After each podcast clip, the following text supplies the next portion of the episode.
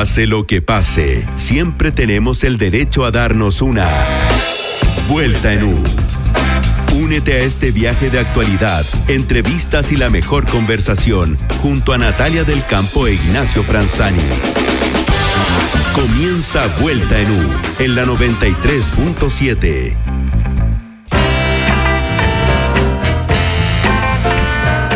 la tarde en punto, queridos auditores, en una jornada particularmente intensa a nivel de noticias. eh, reposamos un poco esa agenda y decimos, al fin, ya son las 6 de la tarde, con un minuto ya y podemos decir, bienvenidos a esta nueva Vuelta en U.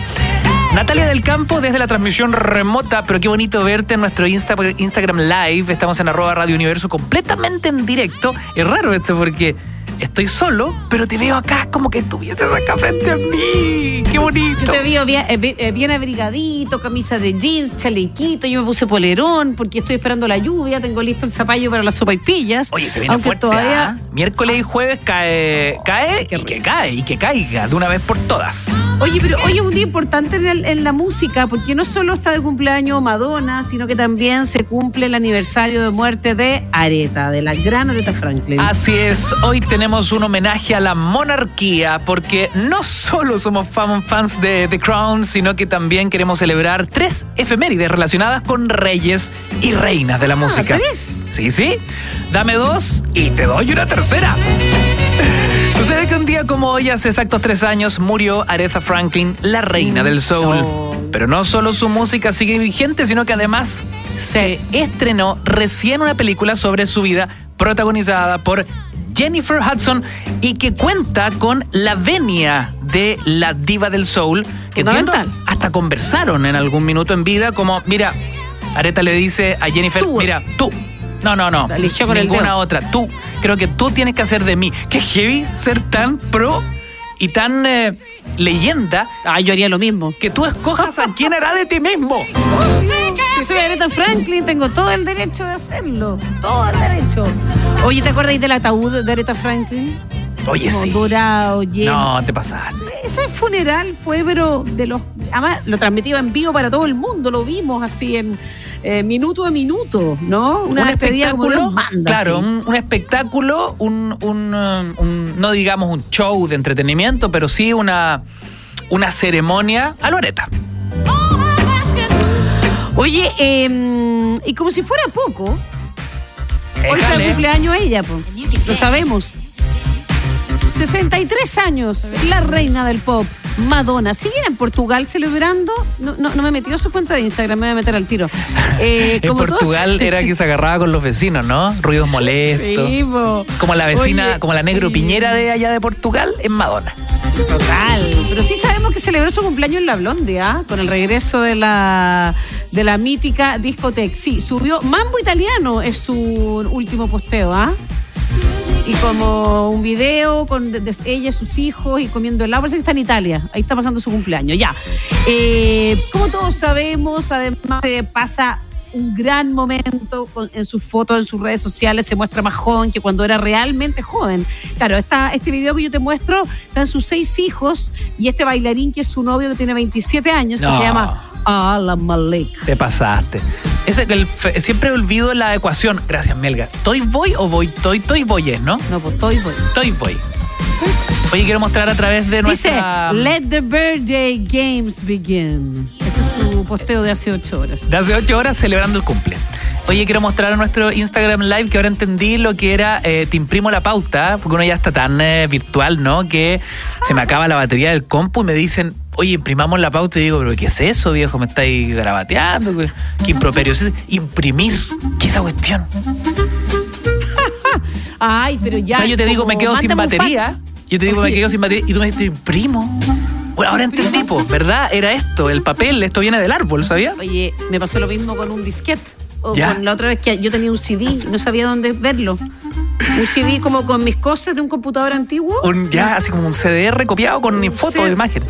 Tenía un de un computador de otra pega. que Claro, tenía. si ahora lo- los, los computadores no traen no tienen, lector de CD. po, lector de sí, pero en, en Radio Universo había uno, fíjate. Qué bonito. Oye, bueno, y por último, porque te dije dame dos y te doy tres, un día como hoy, en 1977, murió el rey del rock, Elvis Presley. Seguimos en tecla monárquica porque el rey sufrió un paro cardíaco. Hasta hoy hay dudas sobre su muerte. Sufrió un paro por las toneladas de fármacos que tomaba, por una enfermedad autoinmune, por su obesidad, por una sobredosis la discusión sigue abierta. De hecho, hay un reciente documental que habla de que Elvis tenía muchas enfermedades no de base, sino que había, exacto, había un rollo genético, familiar, que en su árbol genealógico eh, mucha parentela cercana, directa, había muerto muy joven, al, bordeando los 40, 45 años. Por lo tanto, Elvis cumple con ese, esa misma característica genética. Así que en el fondo era un tipo que estaba casi condenado a la muerte joven y no necesariamente por el ítem adicciones, obesidad o fármacos. Como, como es el estereotipo y cliché de toda estrella del rock. Lo más notable es que fue el primero. Ese cliché lo básicamente lo, lo inventa él, sin querer, digamos. Yo te bailo como Elvis, ¿ah? Es uno de los... la cadera. Elvis, eres como Elvis Ignacio de Pelvis. Eres, es uno de los pocos pasos que te manejo. ¿ah? Aquí sería desubicado hacerlo, estamos en la radio, pero. ¿En serio? Sí. Estamos en el Instagram Live, te podemos ver. Es que tendría que pararme arriba de la mesa y no sé si será bien visto en el Instagram Live eso. Para un Instagram Live nocturno. Ah, bueno. O para la Blondie. Ese sí, ¿ah? 6 de la tarde con 6 minutos. Vamos a los titulares de la jornada de hoy lunes. Estás envuelta en un.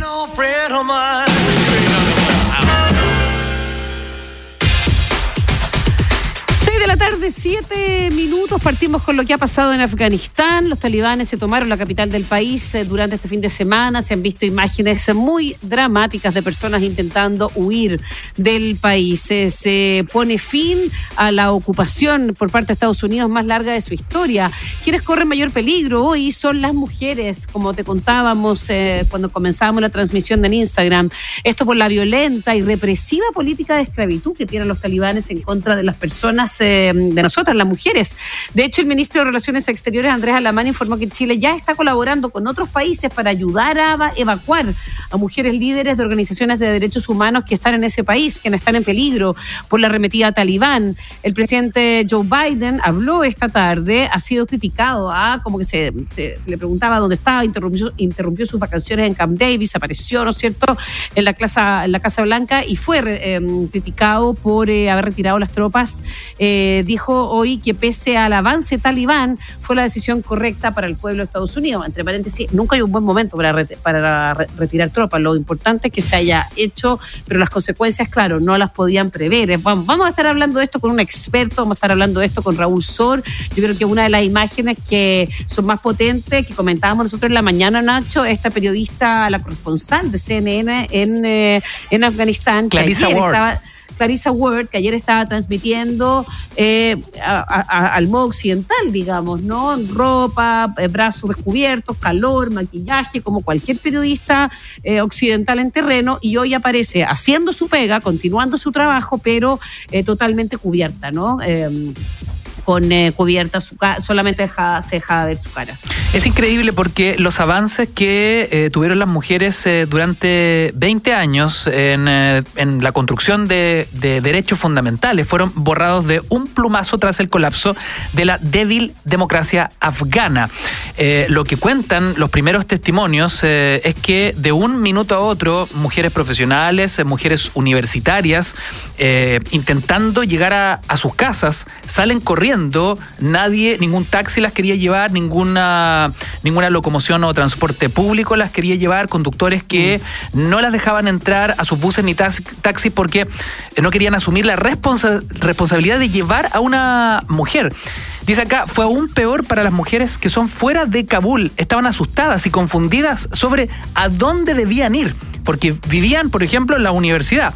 Cuando llegué a casa, lo primero que hicimos mis hermanas y yo fue esconder nuestras identificaciones, diplomas, certificados. ¿Por qué debíamos ocultar las cosas de las que debíamos estar orgullosas? En Afganistán, ahora no se nos permite eh, desarrollarnos, ¿no? Todo vuelve a foja cero. Hay un manual dando vuelta en, internet que es eh, muy feroz, ¿no? Que son las 29 prohibiciones que los talibanes imponen a las mujeres. Y aquí, a ver, hay, hay cosas tan que para nosotros, una mirada occidental, son tan brutales como, por ejemplo, prohibición total de aparecer en medios de comunicación, reír fuerte, mm. asomarse a ventanas o balcones, qué decir, estudiar, eh, tener relaciones sexuales fuera del matrimonio, mostrar los tobillos. Eh, es una locura, ¿no? Eh, salir de casa sin la compañía de un pariente masculino cercano que pueda ser tu marido, padre o hermano. ¿Qué va a pasar con las mujeres en las próximas horas? En los próximos días. ¿Y qué va a pasar con los extranjeros también? Ah? ¿Qué va a pasar con los extranjeros que están allá? Lo relata muy bien hoy en, eh, en Radio Bio, Bio está un completo informe también, es Jorge Said, ¿no? el documentalista, eh, que cuenta que eh, no se sabe muy bien quién es talibán y quién no, que hay más de 5.000, 10.000 personas que están en el aeropuerto sin ningún tipo de facilidades y que para los periodistas es súper difícil trabajar, le reconocen el acento, si tienes acento distinto inmediatamente se te echan encima, muy difícil, los talibanes visten de civiles como cualquier otro afgano, entonces no lo puedes distinguir muy bien.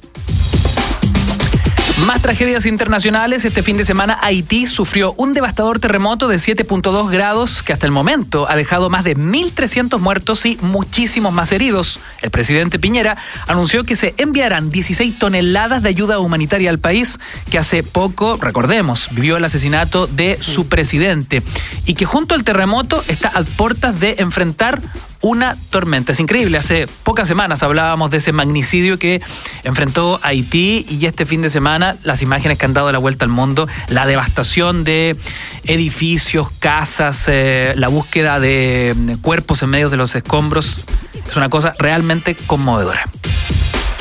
Oye, todavía eso sí, volviendo a Chile, hay toque de queda a las 10 aquí en la región metropolitana. Solo quedan tres regiones que no han alcanzado el 80% de los vacunados, las regiones de Arica, Tarapacá y nosotros la región metropolitana. Hasta el momento en la metropolitana hay un 78.6, quedan 87 mil personas para llegar a la meta del 80%, como muy, muy teletono, ¿no? ¡Vamos los rezagados!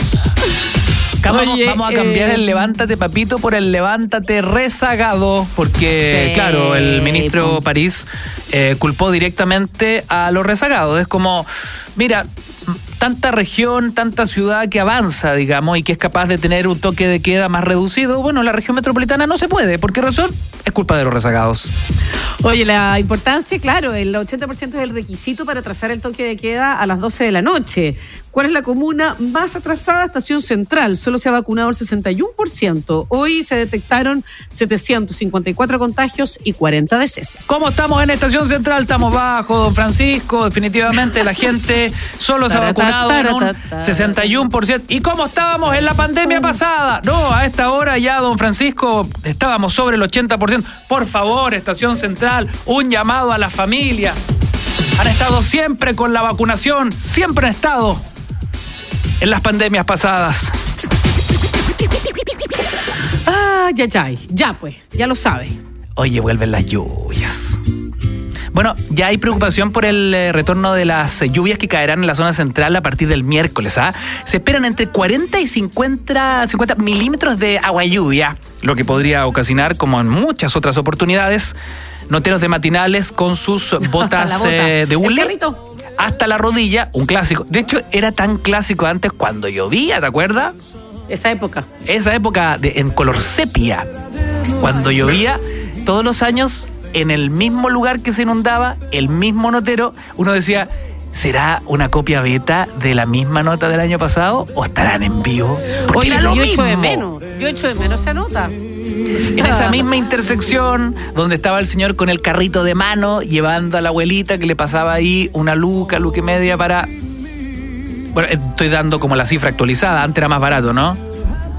eran 200 pesos. Le estoy agregando el, el IPC. El todo IPC está, cara. todo está en UF. Hoy día te cruzan de lado a lado de vereda en UF. ¿ah? yo creo. Claro. Oye, lo que sí es importante, claro, esperamos con ansia esa lluvia, pero sí eh, el eterno retorno o la marmota es el corte de internet, ¿no? Claro. Se nos va a cortar la luz o internet como un clásico. Luz, agua. En el sur se ríen de nosotros. ¿ah? ¿Cómo es posible que cae agua dos días y aquí se anega todo, se corta todos los servicios? servicio básico.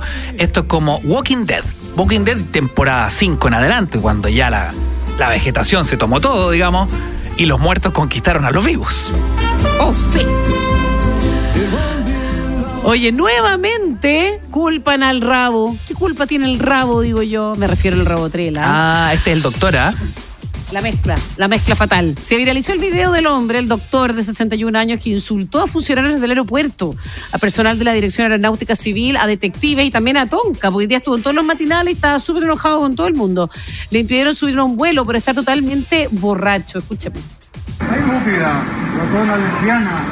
Deja a mi casa nomás. Eres una pobre. Por eso que Venezuela y Colombia van así.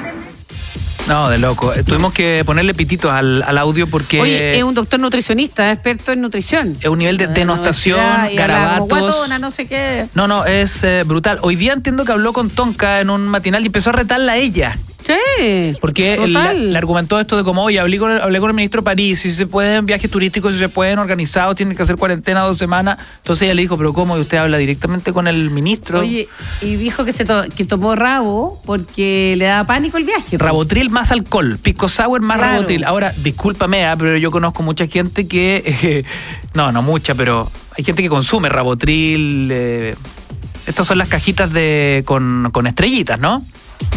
Sí, pues el ansiolítico con estrellita. Oye, muy bien, gracias Claro. Ricardo, ah, que nos comenta en el live, eh, Nacho, que ¿Ya?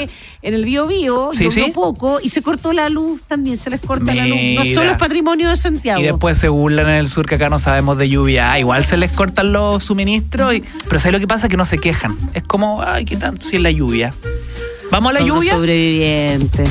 No, acá de Sobre- loco, ah, acá en dos gotas y la gente deja de trabajar. Como, oye, Se no, pone la Hunter, pare- la vamos, Hunter, la paramos todo, de agua. Paramos todo hasta el próximo lunes.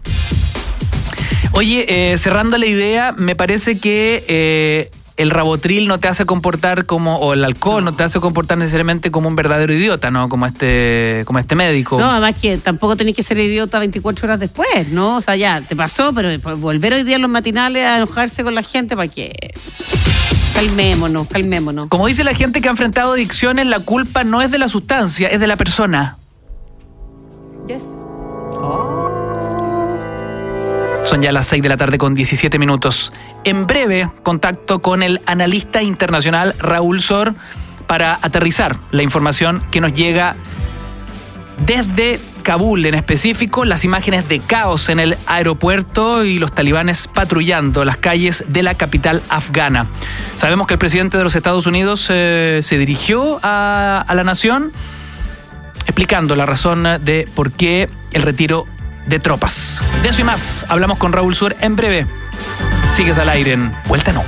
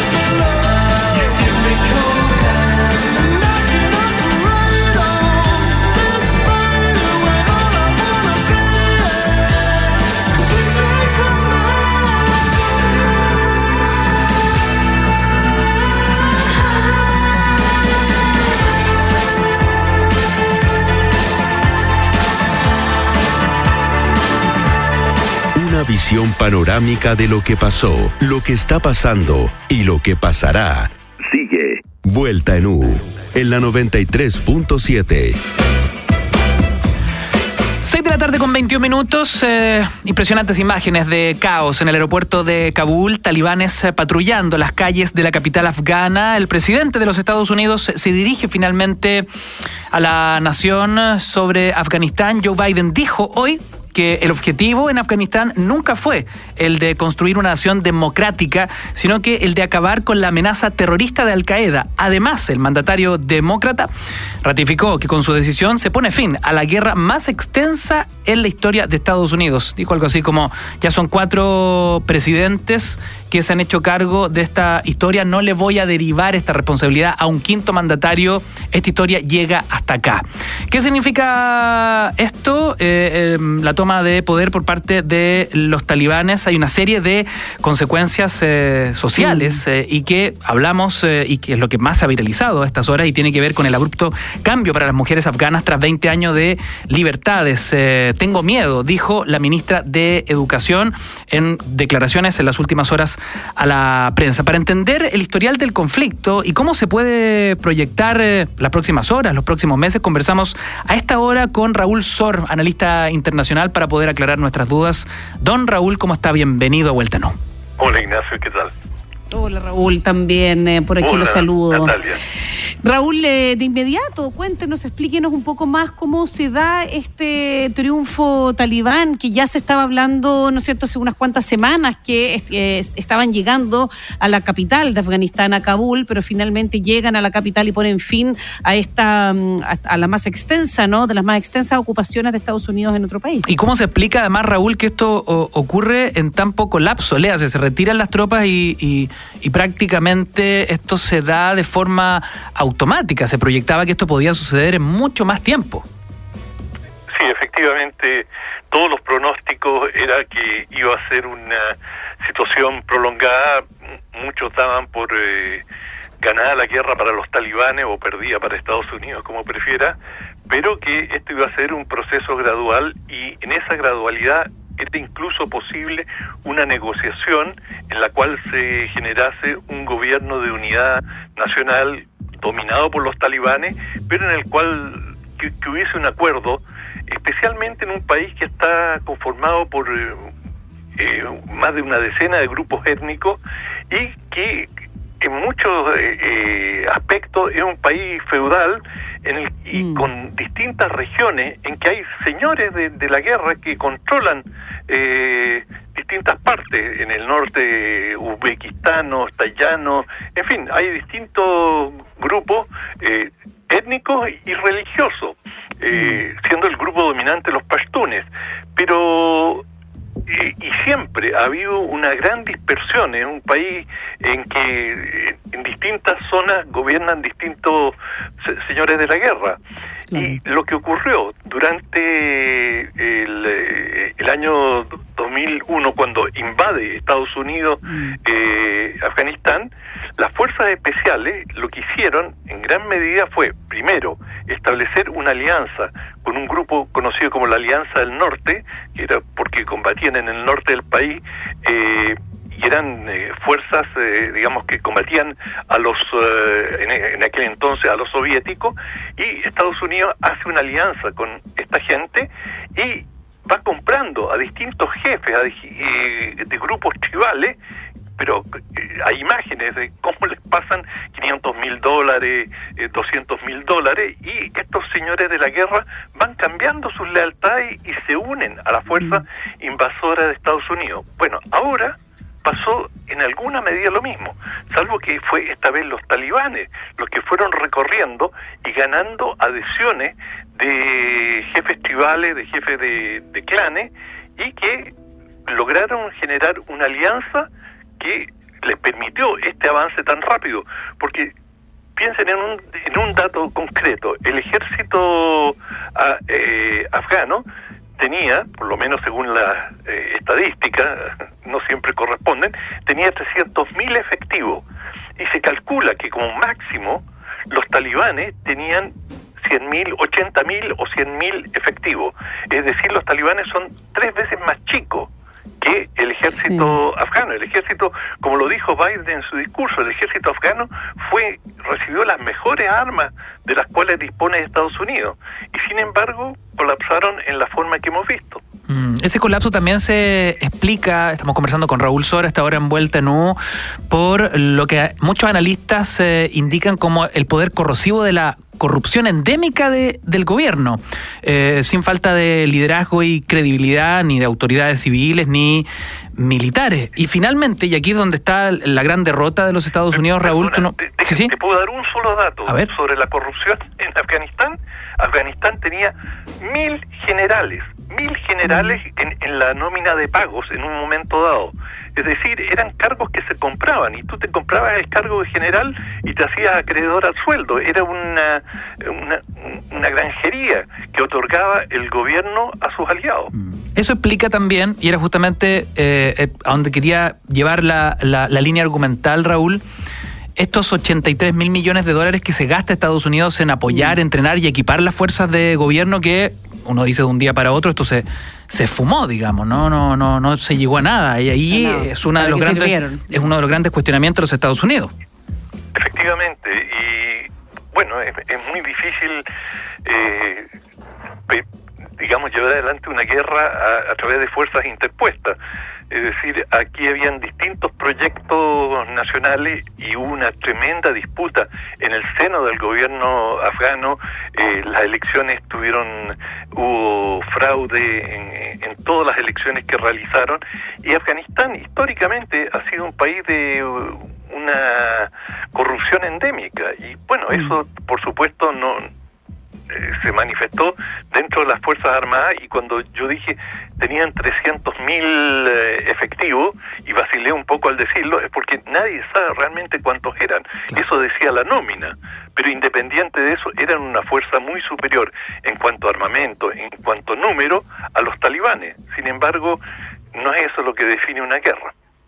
¿Y cuál es el rol, cómo defines, eh, eh, Raúl, sobre el rol de Joe Biden? Porque para ningún presidente, sea Donald Trump o sea Joe Biden, eh, tomar esta decisión le iba a salir eh, gratis, ¿no? Hay eh, quienes lo critican ahora Joe Biden y otros que dicen que tuvo que tomar la mejor decisión posible y que la tiene que defender.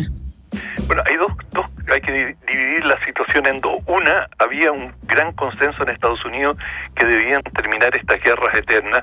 Veinte años son una guerra interminable, la más larga de la historia de Estados Unidos, como ustedes señalaron. Pero eh, otra cosa es cómo la terminas. Es decir, una cosa es que quieres ponerle término y otra es cómo ejecutas el, el fin. Y por ejemplo, en, el, en la guerra, cuando Estados Unidos se retiró de Irak, eh, bajo el presidente Obama, lo hicieron con cuidado, digamos, se tomaron, mm. lo hicieron a lo largo de un año en forma muy cautelosa y no mm. fue este el caso. Entonces, lo que se le va a criticar a, al presidente Biden no es que haya se, se haya retirado, sino que cómo la se retiró, Mm. la ejecución. Y claramente la ejecución ha sido un desastre. Es decir, puede dar las explicaciones que quiera, pero nadie va a borrar las imágenes atroces que hemos estado viendo hoy día. Raúl, algo que ha llamado muchísimo la atención, ahí se escucha, algo que ha llamado muchísimo la atención desde nuestra perspectiva occidental es, por un lado, los eh, avances que han tenido las mujeres afganas en 20 años, ¿no? 20 años de el desarrollo de, de libertades individuales para poder eh, estudiar, para poder eh, tener derechos que aquí son, la verdad, muy, muy básicos y que de un plumazo esto se borra y la incertidumbre es total. Mujeres que eh, no saben, eh, grupo de jóvenes que no saben si ir a estudiar o no, eh, otras mujeres que prefieren eh, esconder su, sus logros académicos por temor a, represalias del, talibán.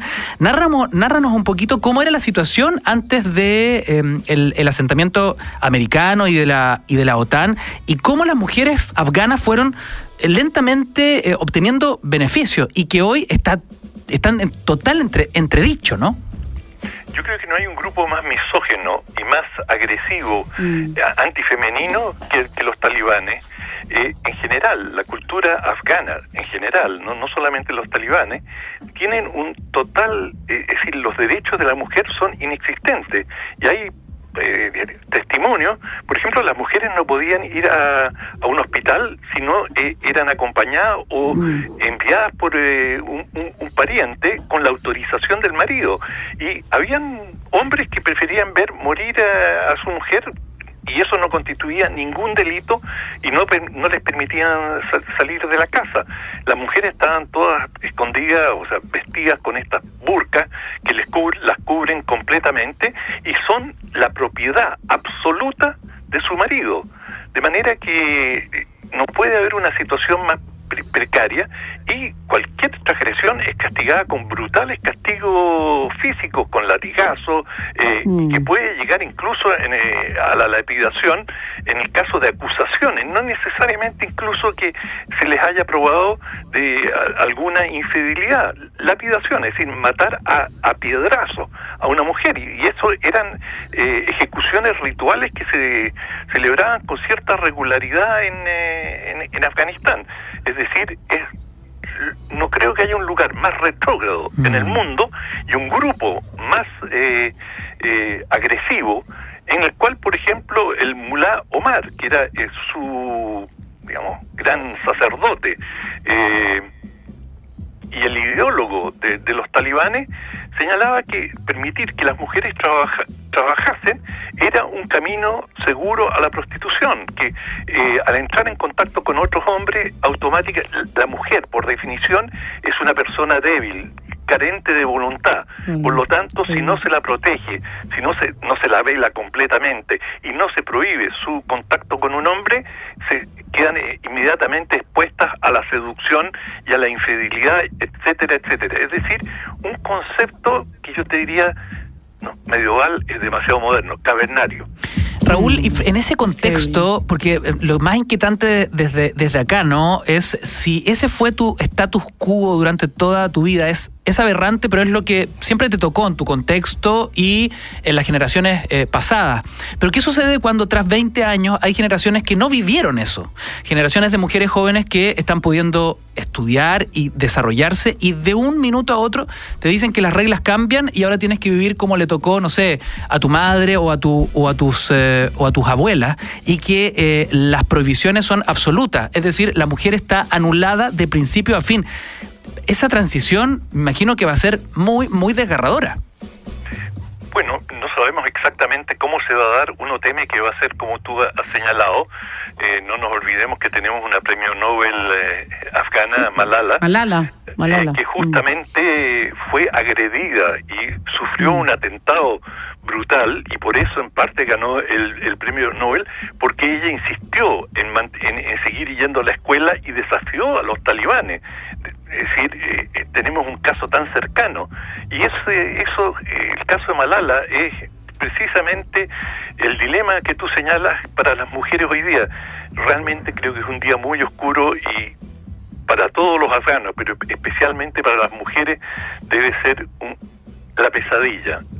Porque aunque, aunque las cosas no sean tan mal como tememos que pueden ser, la incertidumbre ya es una tortura. Mm.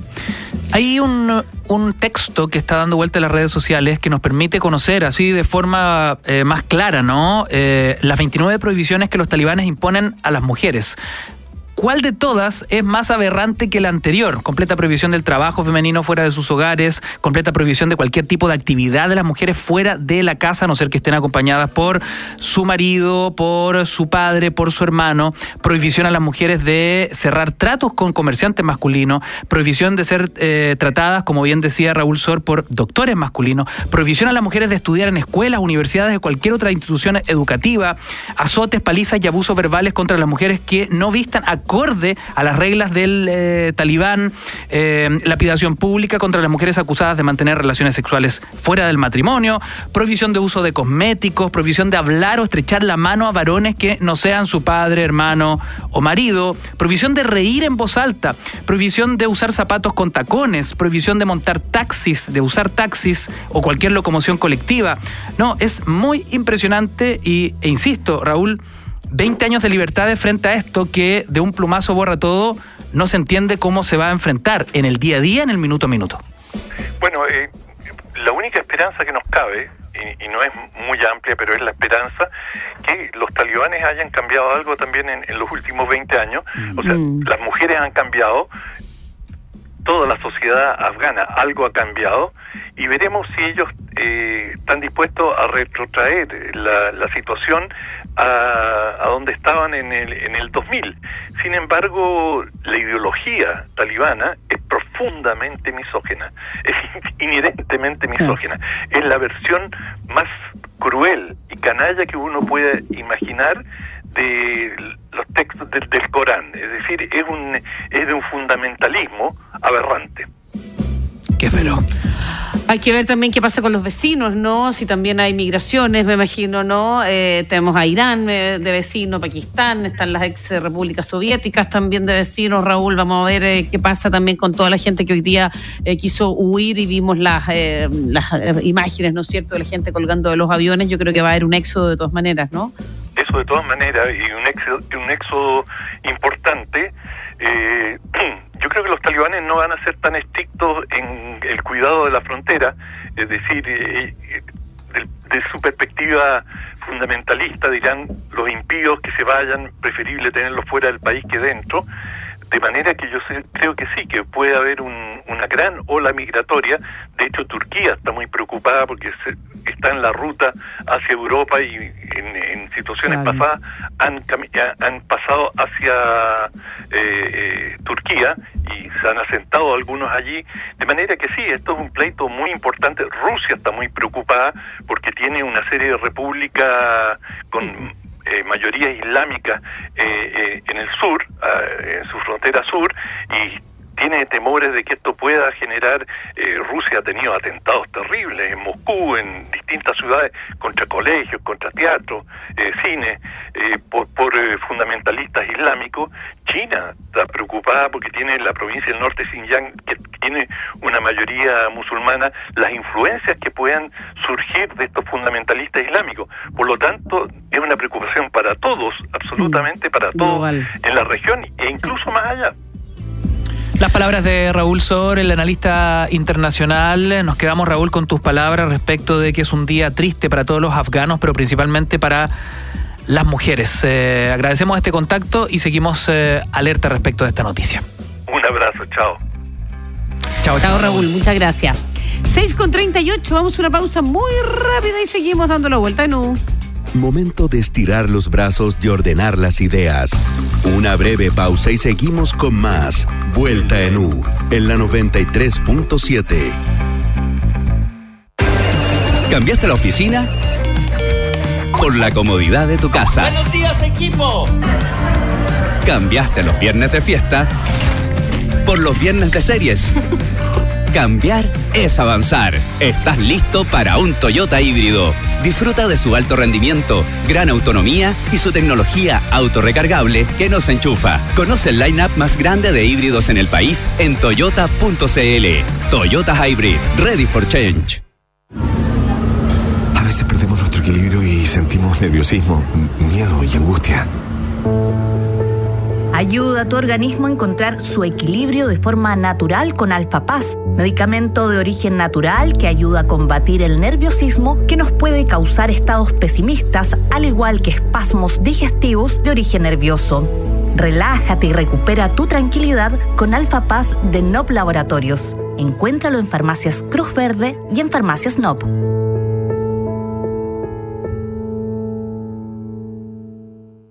El universo a un clic de distancia.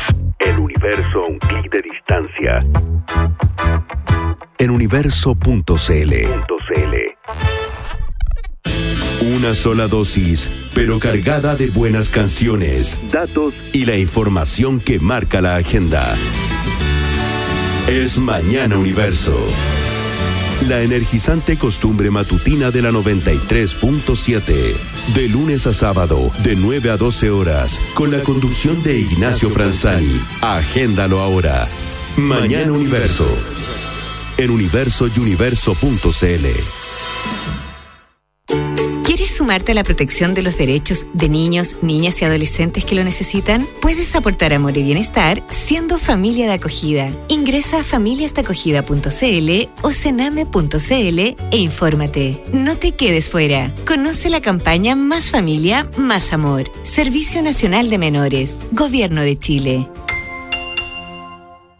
En Entel Empresas te damos la tranquilidad y confianza para que puedas partir un emprendimiento, continuar con éxito tu negocio, mejorar los procesos de tu empresa o simplemente para hacértela más fácil, entregándote las mejores herramientas digitales y la tecnología para que tú decidas cómo llevar tu negocio. Conoce todo lo que tenemos para ti en entel.cl slash empresas. Tu negocio no está solo. 93.7. 93.7. 93.7. Un nuevo universo. Herramientas digitales para tu negocio de Entel Empresas y Mercado Libre, codo a codo hasta que llegue lo mejor. Presentan Ideas gratis. Emprendimientos que cambian el mundo. 6 de la tarde con 41 minutos y con la pandemia sabemos que las cosas han estado difíciles, sobre todo para los emprendedores y los micro y pequeños empresarios. Pero también sabemos que jamás se dan por vencidos y que ponen toda su energía en seguir adelante. Así que en Ideas Gratis los queremos apoyar en todo momento. Hoy te vamos a recomendar el emprendimiento La Libreta Perfecta. Desde el 2016 utiliza ropa usada para encuadernar agendas, libretas, planificadores. Su creador, Jorge Rubio, inició este emprendimiento luego que su madre, que vendía ropa americana y tenía fardos de ropa que no seleccionaba para su tienda, muchas veces esta ropa se iba a la basura. Así que decidió reutilizar las telas eh, para encuadernar libretas con diseños exclusivos y eliminar desechos textiles. Toda la información la encuentras en el Instagram, La Libreta Perfecta. En el Teleempresas te damos la tranquilidad y confianza para que puedas partir un emprendimiento o continuar con éxito tu negocio entregándote así las herramientas digitales y la tecnología para que tú decidas cómo llevarlo. Conoce más en entel.cl slash empresas. Cuando muchos dependen de tu negocio, para ti es esencial. Por eso en Mercado Libre, Mercado Pago te ayudan a seguir trabajando de la manera más segura para todos. Mercado Libre, codo a codo, hasta que llegue lo mejor. Herramientas digitales para tu negocio de Entel Empresas y Mercado Libre, codo a codo hasta que llegue lo mejor. Presentaron Ideas gratis. Emprendimientos que cambian el mundo.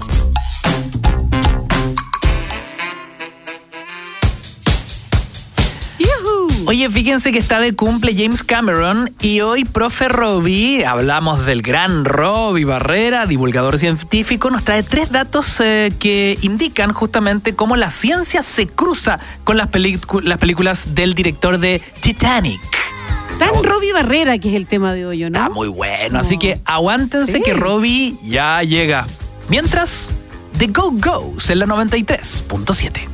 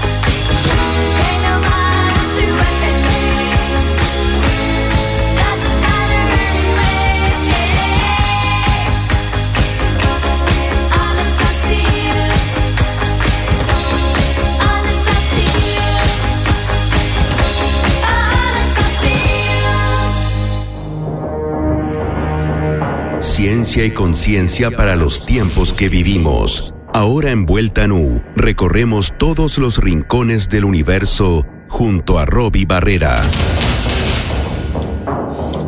Oh, hasta la pista, Robbie. 6 con 46, Robbie Barrera y el cumple de James Cameron. ¿Cómo demonios el director se cruza con la ciencia? Solo Robbie Barrera es capaz de hacer esto posible. Buenas tardes, eh, Ignacio. Hola, eh, Naz. Y también a, a toda la gente que está ahí escuchando. Oye, ustedes partieron con unas eh, con nacimientos súper súper potentes el, el programa y, y yo quería traer el mío, por supuesto. James Francis Cameron, que tienen que conocerlo definitivamente, 16 de agosto del 54 nace este director y fíjate que es director, productor, escritor y medioambientalista. Ya, Ha trabajado en documentales de la National Geographic y ha ganado Oscars y ha hecho cosas tan increíbles como lo que estamos escuchando ahora, que es Terminator, ¿cierto? Y también Titanic, por ejemplo. Sí, Titanic es la que lo. Ya, con la que se hizo multi, multi, multimillonario. Multi, multi, No, y multi- imagínate la, la cantidad de Oscars que ganó, ganó, eh, no sé, mejor película, mejor director, entonces ya, ya estaba consolidado a finales del 90 con eso. Oye, no quiero ¿Pero por pasar. qué vengo a hablar de Robbie, eso? Hoy día, y hoy día un- cumple 67 años. Solo un eh, solo una cápite, ¿ah? Eh, no es menor lo que dice Robbie sobre lo que logró con Terminator, porque hizo algo eh, mágico, o sea, logra que Arnold Schwarzenegger actúe y que, y que parezca un buen actor, porque lo único que tiene que hacer es como estar tieso, hacer de robot. Y digamos, eh, actora- Era el actualmente el, el desafío es perfecto para el casting, es justo, pero como un guante. De hecho, mira, él no quería poner a Schwarzenegger, quería pelear con él, pero Schwarzenegger lo convenció de hacer el robot. Querían que fuera el, el héroe, pero él resultó ser el, el malo que después la segunda es bueno. Pero ¿por Ah, qué yo vengo a hablar de James Cameron si estamos, si, si se supone que vamos a hablar de ciencia? Claro. Fíjate, no sé si recuerdan ustedes, por eso yo les traje datito. Primero, hablar un poquito de, de Terminator, porque James Cameron nos presenta esta, a mediados de los 80 el miedo a la inteligencia artificial. En los 80 empieza recién a potenciarse lo que es la computación, lo que es la, el mundo electrónico y digital. Entonces aparece este miedo de, oye, las máquinas, qué sé yo, eh, los van a ser más inteligentes que nosotros, la automatización es un problema, es un peligro, y actualmente no vivimos sin la automatización. Todas las redes sociales funcionan con inteligencias artificiales. Hay mm, empresas completas que ya no tienen trabajadores, que solamente tienen robots trabajando. Qué heavy. Bueno, de hecho, la semana pasada comentamos justamente cómo el algoritmo de Instagram a veces comete errores garrafales. No sé, la ulti- el último afiche de la película de Almodóvar, que sale ahí una, una, pechuga, digamos, de- de- eh, en, en- en momento de lactancia, y eso fue eh, tipificado casi como pornografía. Quedó la escoba. Inteligencia artificial. Claro, porque todavía no tendríamos que tenerle miedo a la, a la falta de criterio. De hecho, un dato, hace muchos años, una, una tuitera que, que enviaba datos de economía comparte una noticia sobre una, una fábrica, creo que fue en Suecia, donde una persona fallece en un accidente provocado por un robot. Y se empieza a hacer viral esta cuestión porque el nombre de esta tuitera era Sarah Connor, Cha, como la de Terminator. pero ¿cómo? Entonces el internet se volvió loco. Sarah Connor nos advertía de que un robot había matado a alguien. En el mundo real, qué notable. ¿Y se llamaba Claro. así, ah? De apellido Se llamaba Connor. efectivamente eso. Entonces ella misma dijo, yo soy fome, por favor no me sigan. No, se volvió viral y ya tuve que cambiar de cuenta. Es el primer dato. Fíjate, si ustedes recuerdan, a finales de los 80, eh, James Cameron hace una película que se llama El secreto del abismo, o The Abyss en inglés, Sí. Cuando explora las profundidades del océano. Es desde esa película hasta lo que fue trabajando en Titanic en el 97, porque eh, con lo que James Cameron apoya la exploración submarina. Él eh, invierte, digámoslo, eh, parte de, su dinero, parte de su trabajo para desarrollar la investigación en cuanto a, a cámaras que puedan captar mejor la luz en profundidades del océano, eh, que puedan soportar las grandes presiones. Y el 26 de marzo de 2012, de hecho, James Cameron se convierte en la primera persona en sumergirse en un pequeño submarino solo en eh, el famoso abismo Challenger, en la fosa de las Marianas, Oye, increíble. a una imágenes, profundidad sí. de 10.908 metros de Que- profundidad. claro, que, que nunca era la profundidad que nunca había alcanzado un ser humano. De hecho, tuvo un récord Guinness por eso. Sí, sí, sí. Claro, que nunca Entonces- había alcanzado un ser humano esa profundidad de más de 10.000. Ujú. Claro, porque allá abajo esa presión te destruye todas las cosas, te destruye las cámaras, te destruye los objetos, y él pudo llegar ahí, no solo obviamente, pero gracias a esas investigaciones se ha podido encontrar eh, flora y fauna de esas profundidades, cómo funciona el océano en ese, en ese lugar, y desgraciadamente las investigaciones actuales en las fosas las Marianas han encontrado en el fondo del océano bolsas plásticas. Una cosa pero muy fea. Y el último que yo les... De hecho, hablando de- del tema mismo de la naturaleza, es este exitazo que se manda al 2009 James Cameron con el inicio del cine en 3D con Avatar. Sí. ¿Se acuerdan de esa película, no? Es Sí, es una- azul, la es niña una azul. de las películas con, si mal no recuerdo, profe Robbie, eh, rankeadas con mejor taquilla en la historia, ¿no? De hecho, actualmente es la que, la que tiene mayor taquilla solamente eh, ganándole a Endgame de, Marvel. Y lo interesante de esta película es todo lo que presenta, por ejemplo, en el viaje espacial a lugares muy lejanos, porque aquí el viaje es hacia el sistema eh, de, Alpha, de Alpha Centauri, que son 4,2 años luz. Entonces se habla de la criogenia, eh, dormimos a los astronautas para que lleguen allá, y allá se presenta un ambiente con una atmósfera tóxica para el ser humano. Entonces no se puede ser, eh, no se puede respirar ahí, que es bastante real a lo que nos va a ocurrir en otros planetas. No todos los planetas están listos para recibirnos. Entonces hay que usar traje o en este caso un avatar, que, son, que, que es meterte en el cuerpo de otra persona, como pasa en internet. A mí lo que me, lo que me llama la atención de todo esto, eh, fíjate que James Cameron La música. y bueno, es que es bonita, hay que decirlo, ¿cierto? Es tan de la cultura pop, pero es muy poderoso el, el- el mensaje de medioambiental que él presenta siempre en su trabajo. Él habla del, del miedo a la tecnología, del, mie- del miedo a la ciencia, pero de la conservación.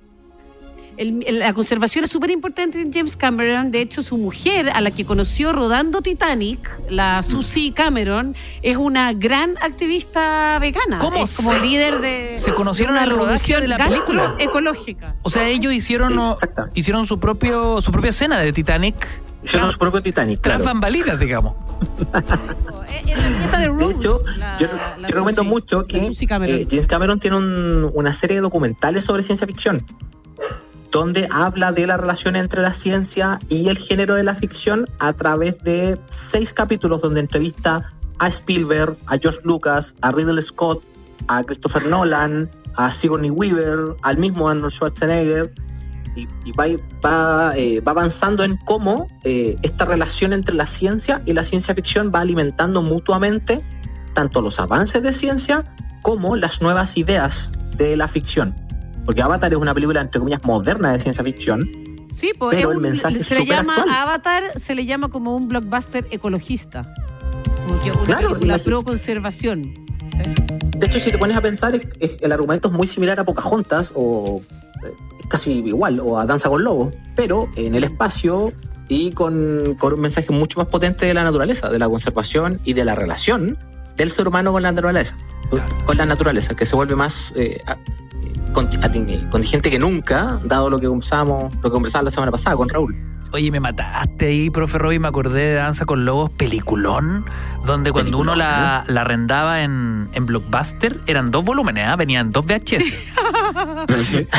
Como Había que ir una semana a otra. ¿eh? Claro, como que era, era de, era de Se esos arriendos. había que sacar la cinta y ponerla otra. Claro, ¿te acordás Entonces No que- podía quedar ninguna en la casa porque si no tenías que pagar multa. Era importante esos arriendos de doble VHS porque la bolsa era más pesada, eh, el, el, Era más eh, caro. el era más caro, el momento caro. de en- entregarse a, a la cinta era, era un proceso de tres horas, digamos, o sea, no era menor ver Danza con Lobos. Era el evento y bueno, y había que devolver los cassettes rebobinados. Siempre, o si no, multa. Una diferencia con el cliente que venía después. Y amenaza de multa.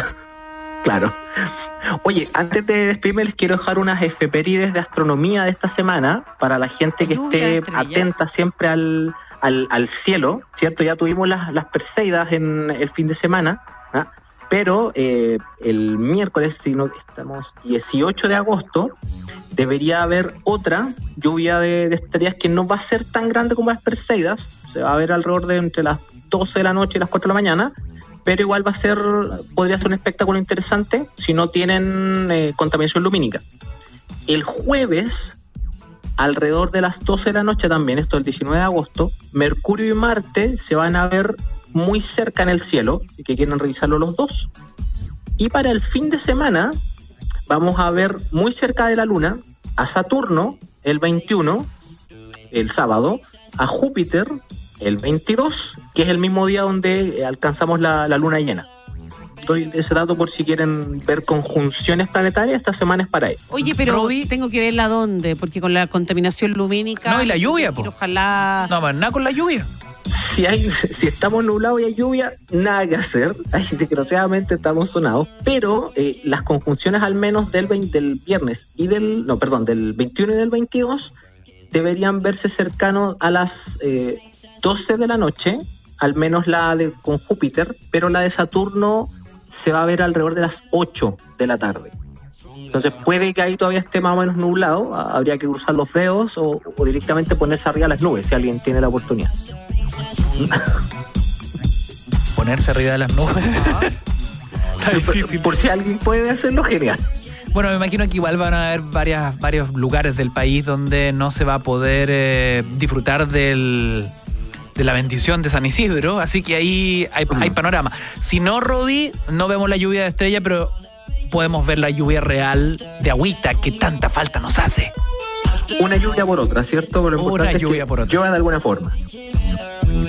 Grande profe Roby, son las 6 de la tarde con eh, 58 minutos. Eh, pueden seguir al profe Roby justamente en arroba profe, El profe Robbie. el profe Roby. Oye, y verlo En la tele, po. Y verlo en la tele.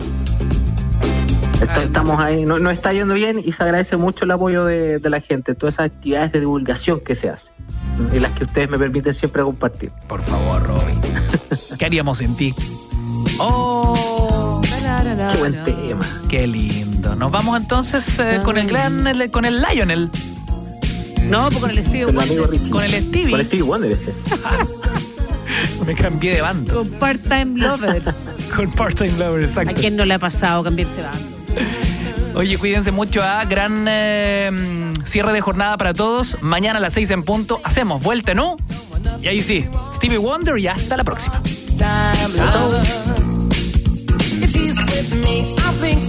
If night for me and you, my part-time lover.